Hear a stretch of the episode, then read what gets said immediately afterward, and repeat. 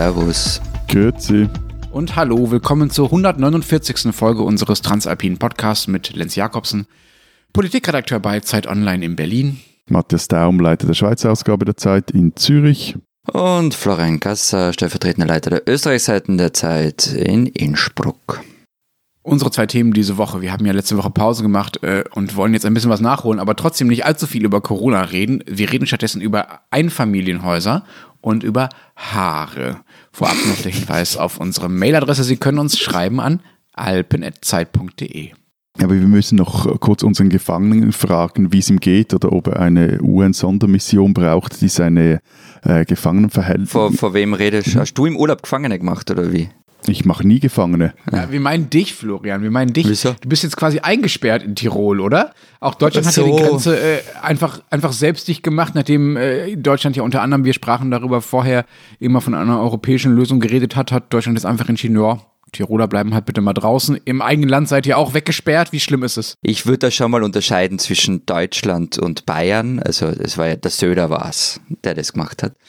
Aber ehrlich gesagt, ich weiß auch nicht so recht, was ich dazu sagen soll. Also ja, eh, ums Land herum steht Militär und Polizei und man kann nur mit Test raus. Aber für mich ändert sich an und für sich nichts. Ich sitze halt blöd im Homeoffice rum, vor den Schreibtischstuhl und Podcast mit euch. Also Apropos Militär, habe ich euch eigentlich schon von meinen Ferien in den Bündner Bergen vorgeschwärmt? ja, per WhatsApp dauernd. Tiefblauer Himmel, tolle Schneeverhältnisse, bestens präparierte Pisten, brav Maske tragende Skifahrerinnen und Snowboarder. Und in den Toll. Skigebieten, in den Skigebieten, jetzt sei etwas euphorischer, in den Skigebieten sind sogar die Terrassen der Bergbeizen Takeaways offen, was der Bund eigentlich verboten hat. Und das führte in der vergangenen Woche dann zum großen Terrassenstreit in der Schweiz, bei dem es dann um die Frage ging, was denn der Bund machen könne, um die Kantone, diese unruly Kantone, welche die offenen Terrassen zulassen, zu maßregeln. Äh, nämlich. Ja, man hatte der Staatsrechtler gefragt, die hatten aber schließlich eigentlich keine bessere Idee, als das Militär zu schicken. Na super. Vielleicht können wir unseren äh, transalpinen Diskurs mal ein bisschen entmilitarisieren äh, und zum Thema trautes Heim und Einfamilienhäuser kommen. Wir haben hier in Deutschland äh, gerade eine äh, sogenannte Debatte zu diesem Thema. Habt ihr das mitbekommen überhaupt? Ja, ja. Ja, also und ich habe mich etwas gewundert, dass sie zum einen erst jetzt auf die Idee kommt, dass so ein Hüsli mit Carport vielleicht nicht die zukunftsträchtigste Wohnform ist.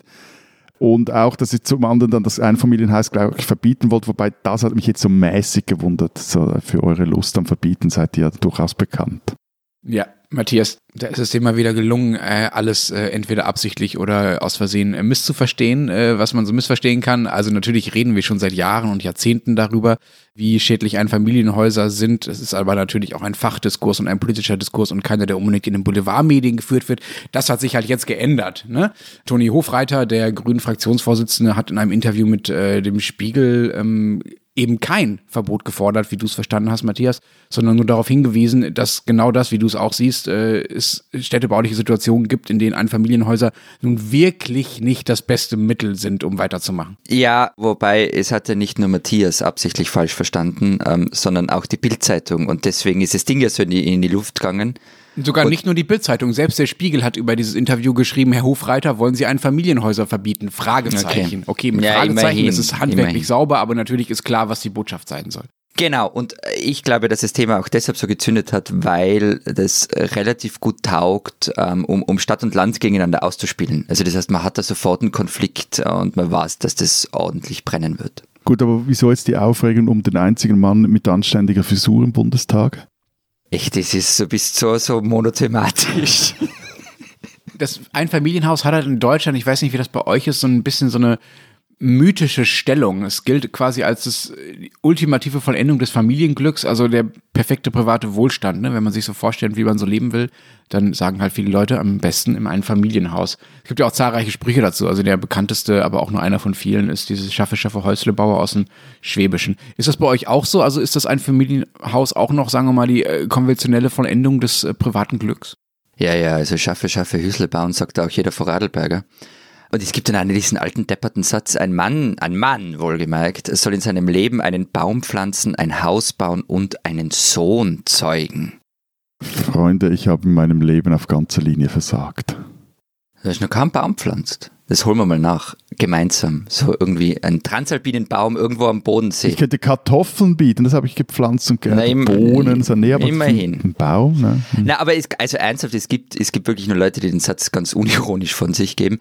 Aber ja, also grundsätzlich ist bei uns gleich. Es gibt zig Umfragen immer wieder darüber, wie sich zum Beispiel Familien das ideale Leben vorstellen und das eigene Haus im Grünen mit Garten steht da ziemlich weit oben auf der Liste. Das ist ja bei uns recht ähnlich, oder, oder war es zumindest. Also gerade so in meinem privaten Umfeld lebt die Minderheit der Familien in einem Einfamilien- oder Reihenhaus, die meisten leben in Wohnungen.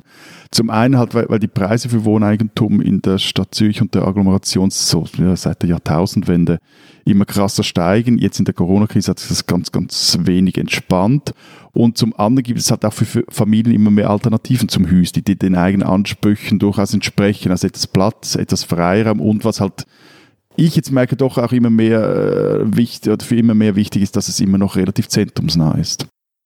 Ja, ich sehe es also allerdings nicht empirisch, sondern anekdotisch, jetzt gerade in meinem Bekanntenkreis, da sehe ich recht häufig die Tendenz, ähm, die gegenteilige, nämlich aus der Stadt wegzuziehen, weil eben die Preise unerschwinglich geworden sind. Und ähm, die suchen sich dann dafür am Land, nicht im Speckgürtel, sondern möglicherweise weiter weg ein Haus, ähm, das bauen entweder oder, oder renovieren das ist jetzt nicht die Masse, aber es ist auffällig, dass es zunimmt. Es gibt in Deutschland immer wieder äh, neue Zahlen, die belegen, dass genau dieser, diese Speckgürtel, von denen du jetzt gesprochen hast, Florian, eigentlich relativ beliebt sind. Also sowohl die Mieten als auch die Preise in den Speckgürteln, wo es ja mehr Einfamilienhäuser gibt, äh, steigen mittlerweile stärker als in den Städten. Da ist quasi der Preis ausgereizt ja, ja. und jetzt äh, geht das ganze Wachstum in, in die Speckgürtel. Vielleicht können wir mal Zahlen zumindest versuchen zu vergleichen, wie viele Leute eigentlich bei uns in Einfamilienhäusern leben, wie, wie groß dieser Bereich noch ist äh, in der Gesellschaft. Die besten Zahlen, die ich gefunden habe, sind von 2016. Demnach stehen in Deutschland 12,5 Millionen Einfamilienhäuser. Wie viele sind es bei euch? Nee, das weit sind es gerade etwas über eine Million, also umgerechnet etwas weniger als in Deutschland. Und interessant sind da die regionalen Unterschiede. Also im Kanton Jura leben zum Beispiel die Hälfte der Menschen in einem Einfamilienhaus. Im Kanton Basel-Stadt, ja, wenn wundert, sind es gerade mal etwas über 10 Prozent. Ja, das ist gar nicht so trivial zu beantworten. Ähm, ich habe eine relativ alte Zahl gefunden aus dem Jahr 2013. Da geht es aber nicht um die Zahl der Einfamilienhäuser, ähm, sondern da wurde von der Statistik ausgerechnet, dass 3,64 Millionen Hauptsitzwohnungen in Einfamilienhäusern gemeldet sind. Das sind jetzt allerdings, Klammer auf, ähm, die, die ähm, Ferienhäuser und so weiter gar nicht dazugerechnet. Also die Leute, die, keine Ahnung, im Waldviertel Toskana spielen und dort ein Einfamilienhaus als Ferienwohnsitz nutzen, ist jetzt da nicht dabei. Aber das heißt, also 2013 haben 40 Prozent ähm, der Österreicherinnen und Österreicher in Einfamilienhäuser gelebt. Das ist ziemlich viel, wie ich finde.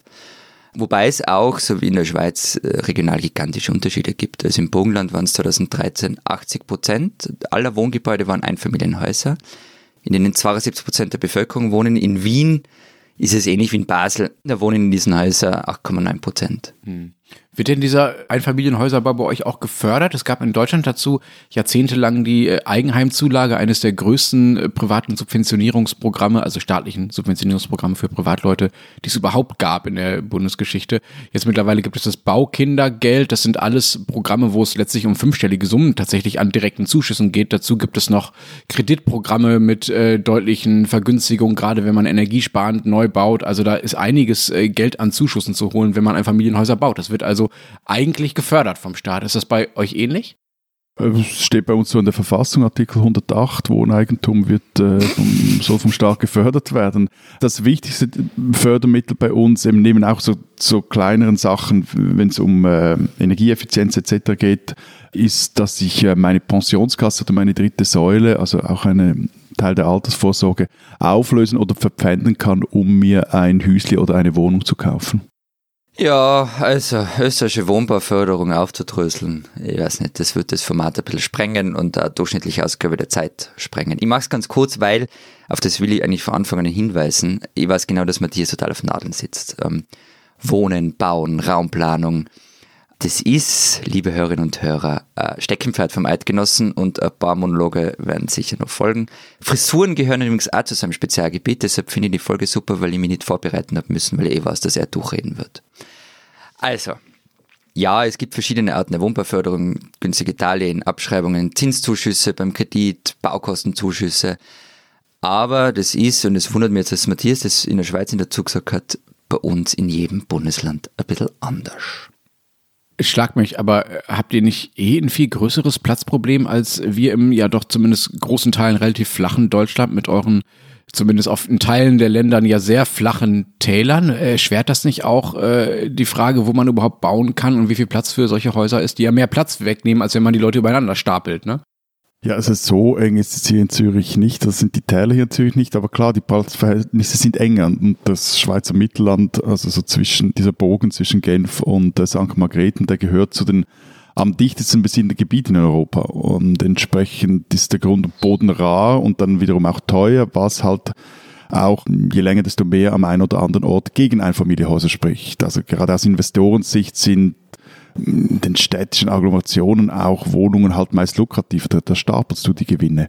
Wobei, also die Topografie halt auch dazu geführt hat, dass sie hat uns vor dem niederländischen Schicksal bewahrt. Also hierzulande ist selbst die Zersiedelung noch einigermaßen geordnet und das hat auch mit den Hügeln zu tun und auch dank dem, mit dem Waldgesetz, das äh, von 1876, das klingt jetzt wie ein Scherz, ist aber wirklich so. Damals wurde der Forst unter recht starken Schutz gestellt und die Wälder auf den Hügelkuppen wurden so, das war so halt nur so mäßig im, im Sinn der Erfinder, die haben da gar nicht recht gedacht, die wurden zu einer Art juristisch natürlichen Siedlungsgrenze. Ich überlege gerade die ganze Zeit, ähm, die schmalen Täler, ja, manchmal sind es ein Problem, also zum Beispiel im Inntal, ähm, da haben die Städte oft keinen Platz mehr. Aber andere ganz schmale Täler leiden ja eher darunter, dass die Menschen abwandern. Also nehmen wir zum Beispiel Tirol her, also da, wo es die meisten schmalen Täler gibt. Ähm, da wurde, ich glaube, irgendwann einmal in den 60er Jahren ähm, definiert, was als Dauersiedlungsgebiet gilt. Und ähm, daran wird nun eisern festgehalten. Und das führt aber auch dazu, dass kleine Gemeinden darum buhlen, dass Menschen kommen und sich ein Haus, ein Einfamilienhaus bauen. Ich habe zum Beispiel mal eine Geschichte gemacht in so einer Region und dann den Bürgermeister von so einer Abwanderungsgemeinde gefragt, was ein Baugrund bei ihm kostet. Und also das war für, also gerade, dass ich nicht einen fixfertigen Kaufvertrag unter die Nase gehalten gekriegt habe von dem. Also der hätte mir auf der Stelle ein Grundstück verkauft und ich soll da ein Haus bauen. Und hast du es gemacht? Besitzt du ein Kaufgrundstück in einem Hamke? Nein. Sonst könnten wir da vielleicht diesen transalpinen Baum pflanzen. Aber im Ernst, gibt es bei euch äh, auch Kritik äh, an diesem äh, Boom der Einfamilienhäuser in den letzten Jahrzehnten? Ist da eine Art Umschwung in Sicht? Wie wird damit ökologisch umgegangen? Auch ihr, mm. auch ihr habt ja äh, entsprechende Debatten. Wie weit seid ihr da? Es, es gibt nicht die eine große Debatte über Einfamilienhäuser. Es gibt eine Debatte über Bodenversiedelung, die gibt schon recht lang und da sind wir ja ähm, streckenweise immer mal wieder Europameister. Ich, ich weiß gar nicht, die Schweiz ist da glaube ich auch gut. Irgendwann einmal haben wir uns da abgewechselt, glaube ich, auf Platz 1. Ähm, äh, es wird eben, aber das wird selten am Einfamilienhaus festgemacht. Es geht dann einerseits um Kommunalsteuern, die es halt für Gemeinden attraktiv machen, möglichst vielen eigenen Grenzen zu bauen. Da geht es dann auch um Gewerbegebiete, darüber haben wir schon mal geredet. Andererseits geht es aber auch um die Macht der Kommunen die halt im Großen und Ganzen ähm, selbst entscheiden, was gebaut wird und was nicht. Eben, also das Einfamilienhaus spielt eine Rolle, es ist jetzt nicht zentral, weil es am Ende, am Ende macht es halt einen Unterschied, wo ist der Boden rar und wo steigen sich die Menschen schon auf die Zehen oder ist man eben in einem verlassenen Tal oder im Südbogenland. Also, also bei uns äh, läuft diese Debatte seit den 1950er Jahren. Damals veröffentlichte Lucius Burkhardt, Markus Kutter, beiden werden euch kaum ein Begriff sein, aber Max Frisch werdet ihr kennen. Die Jawohl. veröffentlicht so eine, ja, ein Pamphlet Achtung die Schweiz und wettet dann darin gegen die fehlende Urbanität des Landes etc., auch gegen sein Familienhaus und planten dann zum Beispiel im Vorteil hier bei Zürich eine Idealstadt, die aber nie gebaut wurde. Und eigentlich seitdem findet diese Debatte statt. Auf der einen Seite Planer und Architekten, die über diesen Hüsli-Krebs motzen, die, der sich durchs Land zieht und auf der anderen Seite die Hüsli-Bauer, die halt einfach fleißig weiterbauten. Das hat viel auch mit Ideologie zu tun, also so etwas salopp gesagt. Auf der einen Seite American Dream à la Suisse mit Einfamilienhaus und Auto und auf der anderen Seite so eine DDR-Dystopie mit Hochhauswohnung und öffentlichem Verkehr. Klammerbemerkung gab es zum Beispiel auch in der Stadt Zürich in den 70er, 80er Jahren ein, ein Hochhausbauverbot, weil man äh, diese Wohnform derart äh, nicht mehr aushielt. Das änderte sich dann so in den, würde man sagen, Ende 80er, Anfang 90er und begann zum Beispiel, ja, begann vermutlich damit, dass die, die Bürgerlichen sich auch für den öffentlichen Verkehr wieder zu interessieren, dass sie merkten, hey, das ist eigentlich eine gute Idee, wenn der gut ausgebaut ist und dann setzte auch so nach dem Niedergang der Städte, das wird bei euch ähnlich gewesen sein, Mitte der 90er, ein äh, urbaner Bauboom ein und dadurch entstanden halt auch neue Wohnmodelle. Also es wurden auch teurere Wohnungen gebaut in städtischen Lagen, urban war hip, auch äh, Familienwohnungen wurden wieder vermehrt gebaut.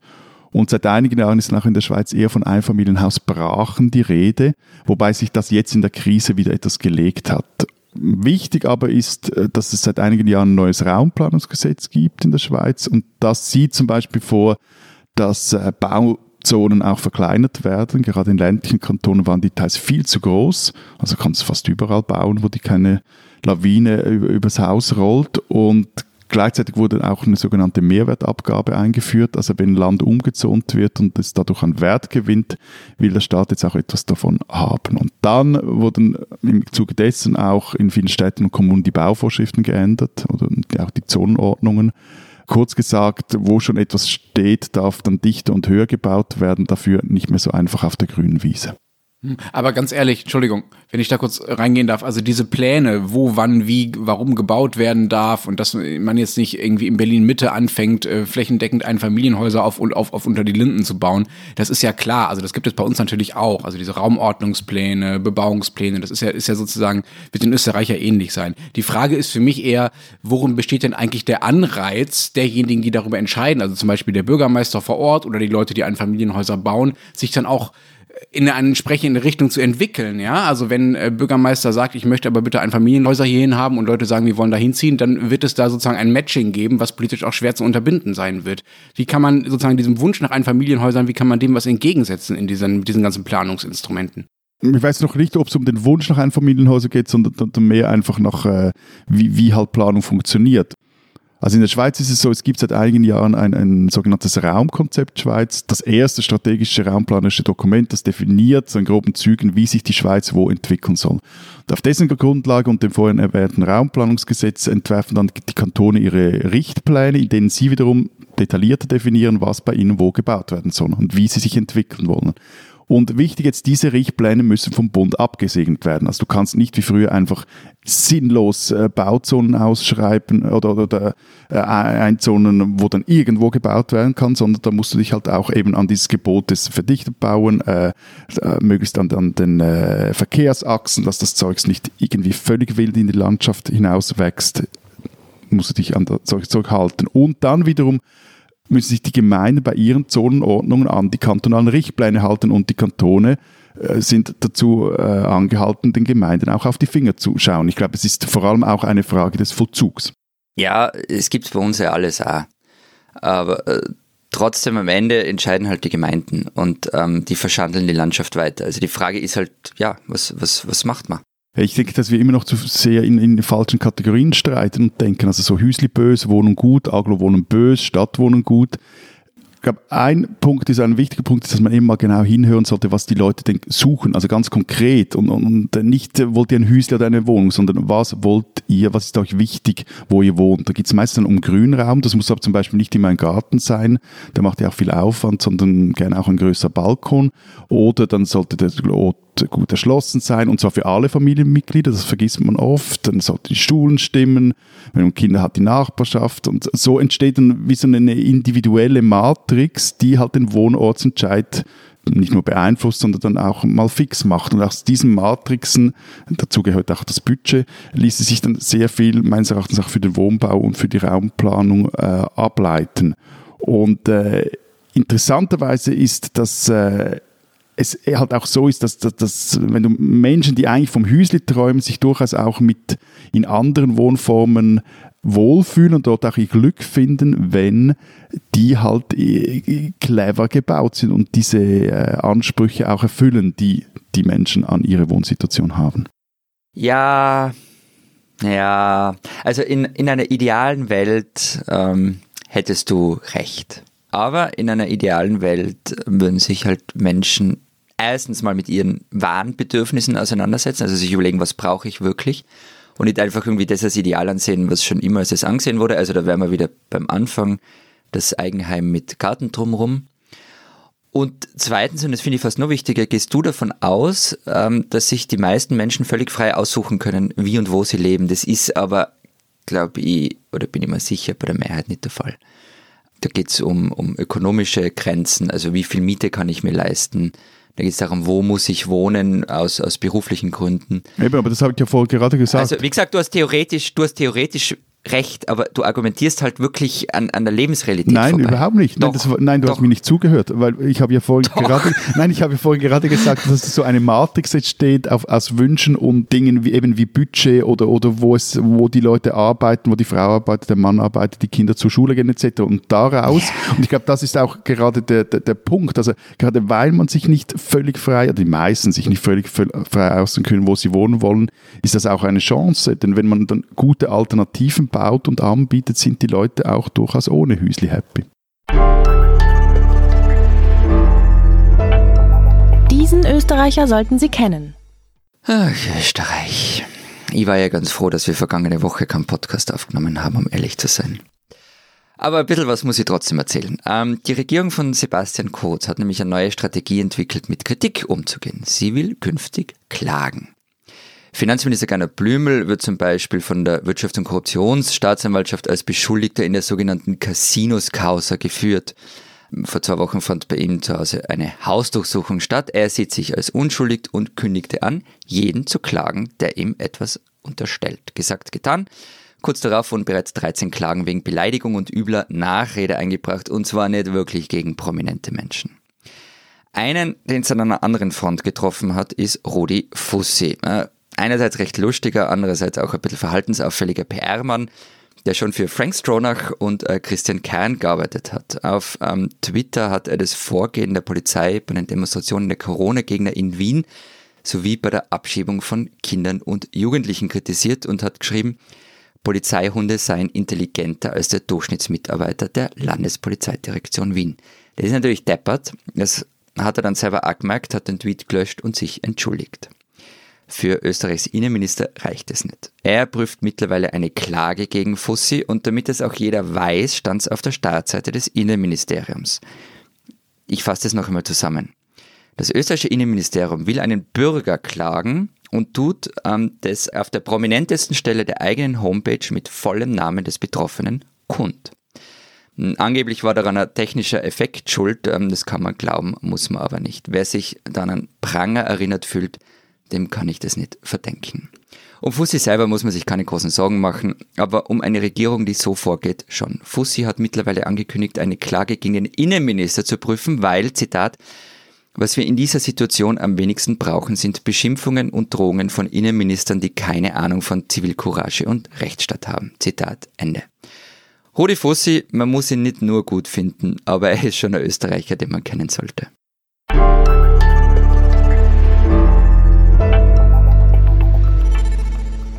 Unser zweites Thema, der große Haar-Showdown zwischen unseren Ländern, äh, verläuft ja zumindest in dieser Woche noch die äh, Haargrenze. Vielleicht kann man das so nennen. In der Schweiz sind die Friseure ja eh quasi die ganze Zeit äh, geöffnet gewesen. In Österreich seit, äh, wenn ich richtig rechne, zweieinhalb Wochen wieder. In Deutschland erst ab dem 1. März. Habe, also, ich sollte jetzt deinen Mund nicht so weit aufmachen, aber Lenz, man sieht's dir echt an. Ganz besonders. Ja, danke, danke, Bitte. danke. Dafür, d- dafür schaffe schaff ich es anders, als äh, du noch mich regelmäßig zu rasieren, lieber Florian. Ich sehe dafür keinen Anlass. So, ihr zwei Ungeputzt, könnt ihr mir mal erklären, was habt ihr mit diesen Frisuren? Und also ich meine, wenn ich das richtig sehe, wurden die, die, die Friseure ja bei euch wahnsinnig privilegiert. Äh, alles bleibt zu, Friseure machen auf. Aber, aber warte mal, das Friseure machen auf in Deutschland. Also bei uns ist es so, man braucht einen negativen Corona-Test, der darf nicht älter als 48 Stunden sein und darf man zum Friseur gehen. Das habe ich, glaube ich, schon mal da erzählt. Und ich kann jetzt in Deutschland aber zu jedem Friseur einfach reinmarschieren. Ja, Aber mit Maske. Also natürlich jein, ne? Also natürlich mit Maske rein, natürlich Ja. äh, setzen die Friseure auf Termine, also du musst einen Termin machen und es gibt Hygienekonzepte und es gibt mit Sicherheit auch einzelne Friseure, die Tests verlangen werden, aber es ist äh, staatlich, äh, gesetzlich nicht vorgeschrieben, dass man nur zum Friseur gehen darf, wenn man vorher negativ getestet hat. Okay. Also so, wie man das eigentlich in jedem halbwegs vernünftigen Land macht. Ja, gut. Ähm, das lasse ich jetzt mal so stehen und würde mal, ähm, äh, würde mal versuchen zu erklären, warum die Friseure hier offenbar so eine Sonderstellung eingenommen haben und ja tatsächlich als erste und einzige bisher aufmachen dürfen, neben den Schulen, aber das wäre ein anderes riesiges Thema. Das ist so eine Mischung aus äh, dem Ergebnis einer ziemlich beispiellosen Kampagne und so ein paar psychologischen Faktoren, von denen die Friseure hier in Deutschland profitiert haben. Man könnte vielleicht von einem Haarneid sprechen. Moment, lass mich kurz zusammenfassen. Haargrenze, Haarneid. Äh, hast du dir irgendwie gestern den ganzen Abend solche Begriffe ausgedacht? Was ist los? Ich bin im Wortwitzfieber, absolut. Ja, alles meine Begriffe. Ich will das Copyright drauf, wer auch immer das benutzt, bei Lenz Jakobsen drunter schreiben, bitte. Äh, ja, im Ernst, also die Leute werden halt mäkelig, wenn sie ständig gut frisierte äh, Fußballer oder Politikerinnen oder Politiker im Fernsehen rumlaufen sehen. Ne? Also anders als viele andere Dinge, die man gerade so nicht tun kann oder nicht kaufen kann, sieht man den Menschen ja nach einiger Zeit ziemlich deutlich an, äh, ob sie zum Friseur gehen konnten oder nicht. Und der Friseurverband hat deshalb schon vor ein paar Wochen an den Deutschen Fußballbund geschrieben, Zitat, der Unmut gegenüber topgestylten Fußballern und in der Folge Kunden aufrufen, die zu Schwarzarbeit und Regelverstößen wie Hausbesuchen überreden wollen, wächst. Jetzt ist aber nicht dein Ernst. ich habe mir gedacht, wir machen da so ein Blödelfrisuren-Thema, verarschen ein bisschen Matthias für sein Faible und was weiß ich was alles. Und jetzt kommst du daher mit einer soziologischen Ernsthaftigkeit zu dem Thema. Ja, also die, das Soziologische, das ziehe ich mir an, das ist vielleicht mein Problem. Die Ernsthaftigkeit, das ist vielleicht eher das Problem des deutschen Umgangs damit. Also Angela Merkel rechtfertigt sich tatsächlich immer wieder dafür, dass ihre Frisur äh, noch ganz gut sitzt. Ne? Sie hat dafür eine persönliche Stylistin, das ist auch alles erlaubt und so. Anders übrigens, als, als dass sie schon geimpft wird. Geimpft ist sie immer noch nicht, aber die Frisur sitzt. Gut, aber Frau Merkel hat ja diese Betonfrisur, die kann gar nicht nicht sitzen.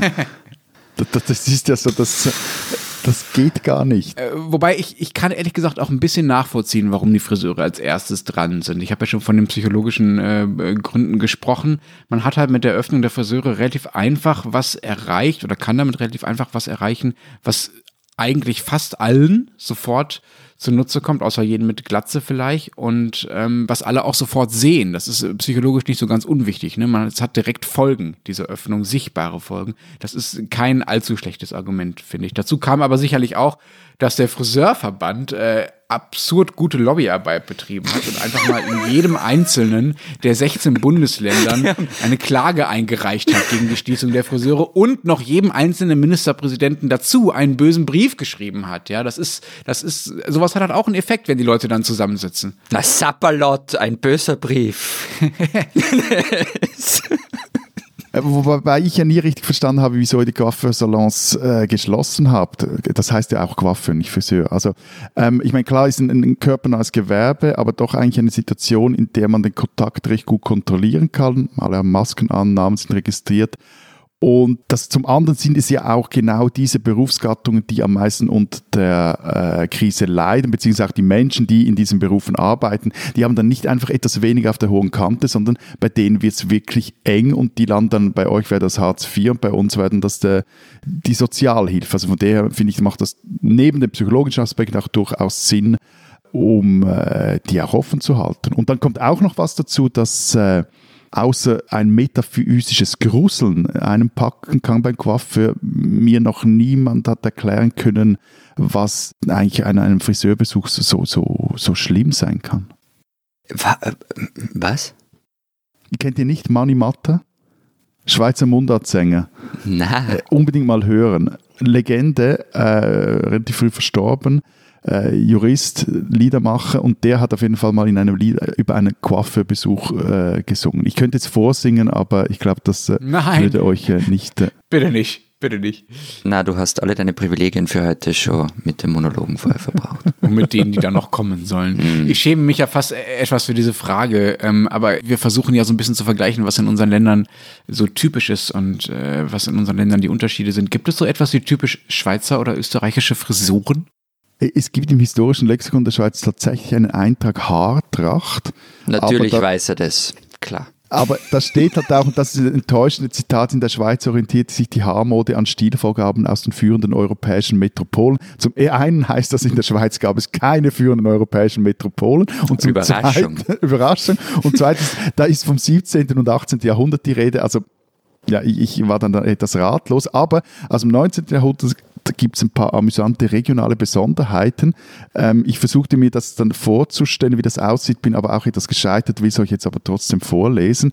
Und zwar im Kanton Nidwalden schmücken sich anscheinend die ledigen Frauen schmückten ihre aufgebundenen Zöpfe mit roten Stoffflitzen und befestigten ihre Frisur mit einem langen silbernen Haarpfeil, dessen Zierplatte mit filigran und bunten Glassteinen besetzt war. Das waren die ledigen Frauen. Die Verheirateten wiederum steckten einen der Kopfform angepassten Doppelschild in ihre Zopffrisur. Wow, wow. Damit äh, kann das, worauf ich mit meiner nächsten Frage anspielen will, leider nicht ganz mithalten, aber ich äh, finde auch das, was Österreich frisurentechnisch äh, zu, zu bieten hat, relativ spektakulär, vor allen Dingen bei den Männern. Ich erinnere mich da an diese äh, glänzende Schmalzfrisur von Falco und ja, ich nenne sie jetzt tatsächlich in einem Satz. Sebastian Kurz scheint ja auch sehr Karl-Heinz Grasser hast große vergessen. Liebe zu seinen Haaren zu spüren. Ja, Karl-Heinz Grasser auch, auch sehr schön, ja. sehr schön, sehr schön, sehr schön. Was ist da los mit den österreichischen Männern und ihren Haaren? Ich würde da gerne ein bisschen historisch ausholen und ich frage jetzt gar nicht, weil ähm, Matthias hat halt schon, ja, der darf da kein Veto haben. Also der Aufstieg der Friseure begann ja im 19. Jahrhundert, also gerade so in Mitteleuropa. Und ähm, plötzlich gibt's Friseure äh, für zwar nicht jeder Mann und jede Frau, aber doch für viel mehr als je zuvor. Und die Haarmode war bei uns, wie, wie auch bei euch, lange Jahre eigentlich französisch. Also vor allem dieser Mittelscheitel, das kennt ihr ja von historischen Darstellungen. Aber dann, dann kam Sissi, die österreichische Kaiserin.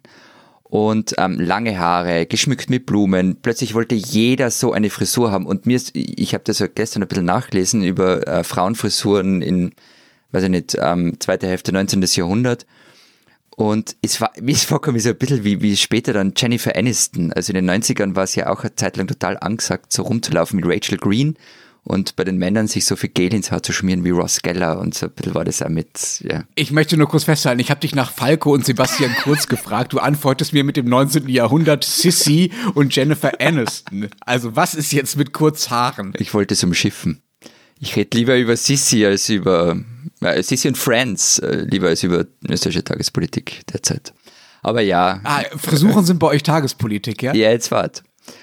Ehrlicherweise ist es nämlich so, also die Frisuren der männlichen türkisen Politiker sind echtes Thema. Ich habe gedacht, das sei, das sei nur in Frankreich der Fall. Da, das sind doch jeweils François Hollande hatte doch so eine sinnlos hohe äh, Coiffeurrechnung und da ist immer das Thema. Aber auch bei euch. Vielleicht Ja, ist das ja. histor historisch bedingt. ist Frankreich, sicher historisch Kaiserliche Königin, nein, das ist äh, Also, ähm, zuletzt gab es in der Kronenzeitung ein großes Interview mit eben Finanzminister Blümel, nicht lang nach dieser Hausdurchsuchung. Und worüber dann auch gesprochen wurde in diesem Interview über seine Corona-Frisur, über seinen Friseurtermin, über seinen Friseur im Wiener Judenblatt. Und auch der Innenminister, von dem wir heute auch schon gehört haben, hat, wurde vor einiger Zeit mal gefragt, wie, wer ihm gerade die Haare schneidet, was die Herausforderungen sind und so. Was die Herausforderungen sind? Ja, irgendwie auf der Seite, das ist irgendwie kompliziert, das sei, werde langsam problematisch, meinte er. Und ähm, ja, weil Sebastian Kurz ist die Frisur ohnehin ein Dauerthema. Also ich muss allerdings jetzt noch was dazu sagen. Ich habe wirklich keinen sonderlich tiefgehenden Gedanken, was das jetzt heißt. Also Also, liebe Hörer, äh, wenn Sie äh, nationalpsychologische Erklärungen für den Hang konservativer österreichischer Politiker äh, zu ihrer Haarpracht haben, dann bitte an alpen.zeit.de. Aber vielleicht können wir noch was anderes klären. Gibt es bei euch eigentlich Haarregeln, um mal meine Wortspielreihe fortzusetzen? Wobei es eigentlich kein Wortspiel ist, es gibt ja tatsächlich Haarregeln. Ich habe bei meinem ersten Job, da war ich 15, äh, musste ich ein Haarnetz tragen. gut. Erstens, was war der Job? Zweitens, Bild. Jetzt bitte. War es im Tourismus? Nein, es war für einen großen, großen Schweizer Lebensmittelkonzern in, irgend, in einem Lager und da habe ich halt so Sachen umgepackt. Das war Mitte der 90er, da wurden noch keine Fotos gemacht zu Render. Aber ja, also das war bitter und das war aber nicht das einzige Mal im Leben, dass es äh, Thema war, wie ich meine damals längeren Haare zu tragen habe. Also beim Bundesheer war ich nicht, insofern war das wurscht, da gilt glaube ich die Regel ohrenfrei. Es gibt irgendeinen Haarlass. Aber in der Schule war es Thema. Also ich hatte in der Oberstufe eben lange Haare und einer meiner Lehrer fand das nicht gut. Und der hat mir zweimal, glaube ich, angeboten, äh, mir den Friseur zu bezahlen, wenn ich mir sie schneiden lasse. Und na, ich war nicht in die 60er Jahre in der Schule. Ähm, Das war in der 90er, in der zweiten Hälfte der 90er, da war Kurt Cobain schon tot. Also echt die moderne. Allgemein gibt es ähm, bei der Polizei zum Beispiel Regeln. Das wurde zuletzt, glaube ich, 2017 geändert. Seitdem gilt, Zitat, die Länge der Haar- und Barttracht ist so zu wählen, dass bei aufrechter Körperhaltung die Uniform weder verdeckt noch in der Funktion beeinträchtigt und den Grundsätzen der Eigensicherung entsprochen wird. Das steht in der allgemeinen Polizeidienstrichtlinie. Und Langhaarschnitte sind zulässig, wobei die Haare gebunden, getragen bzw. hochgesteckt werden müssen. Und, ganz wichtig, auch wieder ein Zitat, Haarfärbungen, auch einzelner Haarpartien, dürfen nur dem Spektrum der natürlichen Haarfarben entsprechen. Um die Frage zu beantworten, ja, es gibt offizielle Haarrichtlinien. Haarregeln. Also Gerhard Schröder hätte es zum österreichischen Polizisten gebracht. Der hat doch seine Haare nicht gefärbt. Doch, hatte doch eben. Oder eben nicht. Tja, auch dazu schreiben Sie uns, lieber Gerhard Schröder, an alpen.zeit.de.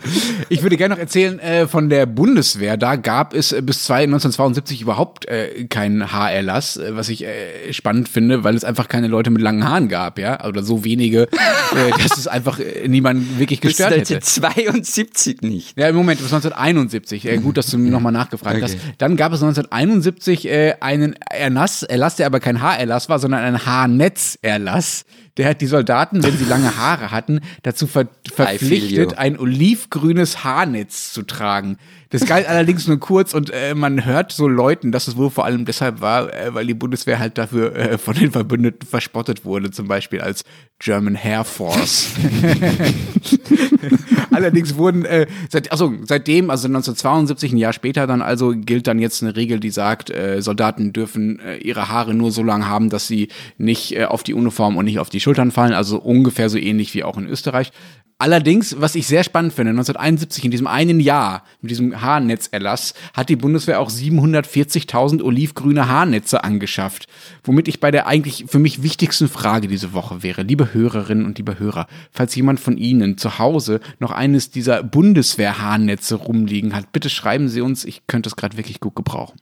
Mein zerzauster Freund, was du wirklich brauchst, ist ein Coiffeurtermin oder, oder, oder du kannst auch äh, zum Sikh-Glauben äh, konvertieren. Die dürfen ja aus religiösen Haaren, die, die gründen die Haare ab einem gewissen Alter nicht mehr schreiben und ich fände vor allem auch ein Turban, der, der, der, würde dir A gut stehen und B auch im hippen Berlin äh, sicher auffallen.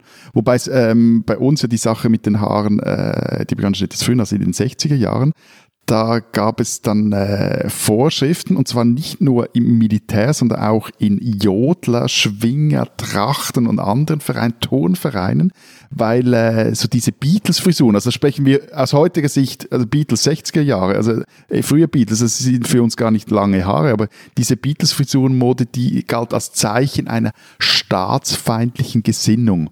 Darf ich hier ganz kurz mit dem einzigen äh, Frisurenwissen punkten, das ich habe? Wisst ihr, wer den Beatles-Pilzkopf erfunden hat? Nee. Astrid Kirchherr, die Hamburger Fotografin. Wollte ich nur gesagt haben. der, der, äh, der, der, der, grüne Historiker äh, und äh, Politiker und auch Armeegamer Joe Lang, der hat dazu zu den Haaren mal einen hübschen Text geschrieben und zwar hätten sich in Führungsberichten über schwierige Rekruten äh, Ende der, der 60er Jahre Begriffe wie Zitat mädchenhaft lange Haare oder mädchenhafte Frisur und Sätze wie er hat mir einen labilen Eindruck gemacht, er hatte Haare bis auf die Schultern äh, gehäuft. Das merke ich mir für die nächsten Gespräche mit dir, Matthias.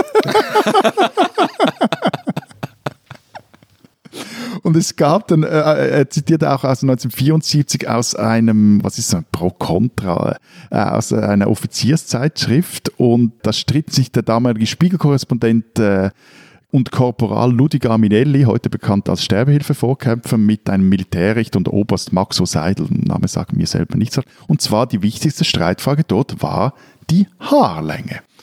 Heute aber steht im Dienstreglement der Schweizer Armee, Zitat, insbesondere sind die Haare sauber und gepflegt zu tragen. Lange Haare dürfen nicht offen getragen werden, abtreten.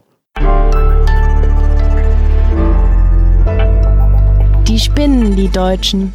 Otto Kölbel, 52 Jahre alt, hat Germanistik, Anglistik und Geschichte studiert, stammt aus Österreich und arbeitet an der Uni Lausanne. Dort nimmt er in einem 30% Pensum Goethe-Sprachprüfung an der Abteilung für deutsche Sprache ab. So berichtete es die Welt am Sonntag. Die Zeitung interessierte sich aber für, aus einem ganz anderen Grund für Kölbel und zwar wurde der im März 2020 vom deutschen Innenministerium in eine interne Expertengruppe berufen. Es ging um die Corona-Krise, um was sonst. Das Ministerium brauche eine, ein Rechenmodell, um, Zitat, mental und planerisch vor die Lage zu kommen, hieß es damals im Auftrag. Und konkret ging es darum, härtere Corona-Maßnahmen bis nach Ostern 2020 zu legitimieren. In der Kommission saß Kölber unter anderem, also zumindest virtuell, neben Pandemiegrößen wie dem Chef des Robert-Koch-Instituts auf den unbekannten Österreich gestoßen war das BMI, weil Kölbel in seiner Freizeit zusammen mit einem äh, Politikwissenschaftler ein Paper verfasst hatte mit dem programmatisch-martialischen Titel Von Wuhan lernen, es gibt keine Alternative zur Eindämmung von Covid-19. Soweit so gut, die Geschichte geht aber dann noch weiter. Die Uni Lausanne ärgert sich darüber, dass ihr Mitarbeiter seine Uni-Mail-Adresse für private Projekte verwendete und maßregelte ihn dafür. Kölbel wiederum bat daraufhin das BMI bei der Unileitung zu intervenieren. Die Unileitung wiederum hielt die Mail aus dem BMI für eine Fälschung und wies dann den deutschen Staatssekretär Markus Kerber darauf hin, dass der Uni-Mitarbeiter im Fall als Prüfer einfach für Goethe-Deutschtests arbeite. So. Da war das Expertenpapier allerdings bereits geschrieben und bei Kölbel bei dem Kölber durch seine Mitarbeit bis er schon, wie das äh, BMI-Staatssekretariat dann schrieb, bis er schon enorm wichtige Impulse habe setzen können. Kölber, der deutete in diesen Tagen auf Twitter an, dass er nicht nur in der Pandemiebekämpfung ziemlich viel von China hält, sondern auch sonst. Er schrieb dann nämlich, Mao ist an die Macht gekommen in einem Land, in dem die hochkultivierte intellektuellen Elite vorher uneingeschränkt herrschte, dann schickte Mao die Intellektuellen Klo putzen und das Land entwickelte sich, während es vorher der kranke Mann Asiens war. Liebe Deutsche, lieber Herr Kölbel, ihr spinnt.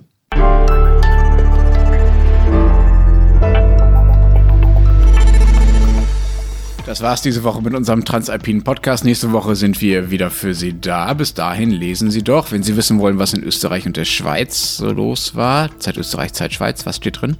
Wir haben ein Porträt des Rappers Mone 192, der wird von Marlon Rouge porträtiert. Und der St. Galler, der schon millionenfach auf YouTube und Spotify gestreamt wird, einen Major Deal mit Warner hat, der will nichts weniger als der erfolgreichste deutschsprachige Rapper werden. Und wie es aussieht, könnte ihm das durchaus gelingen. Bei uns hat äh, Christina Pausackel mit äh, dem äh, bekannten Staatsanwalt Gerd Jarosch gesprochen, und zwar darüber, was in der österreichischen Justiz los ist und im Verhältnis zwischen Politik und Justiz. Ähm, Joachim Riedel hat einen Text geschrieben zum neuen Buch über Hitlers Vater. Und dann gibt es noch ein Porträt ähm, auf der Alpenseite, das in der Schweiz und in Österreich erscheint, über Europas Eisenbahnchef und ob das jetzt endlich mal was wird mit grenzüberschreitendem Zugverkehr.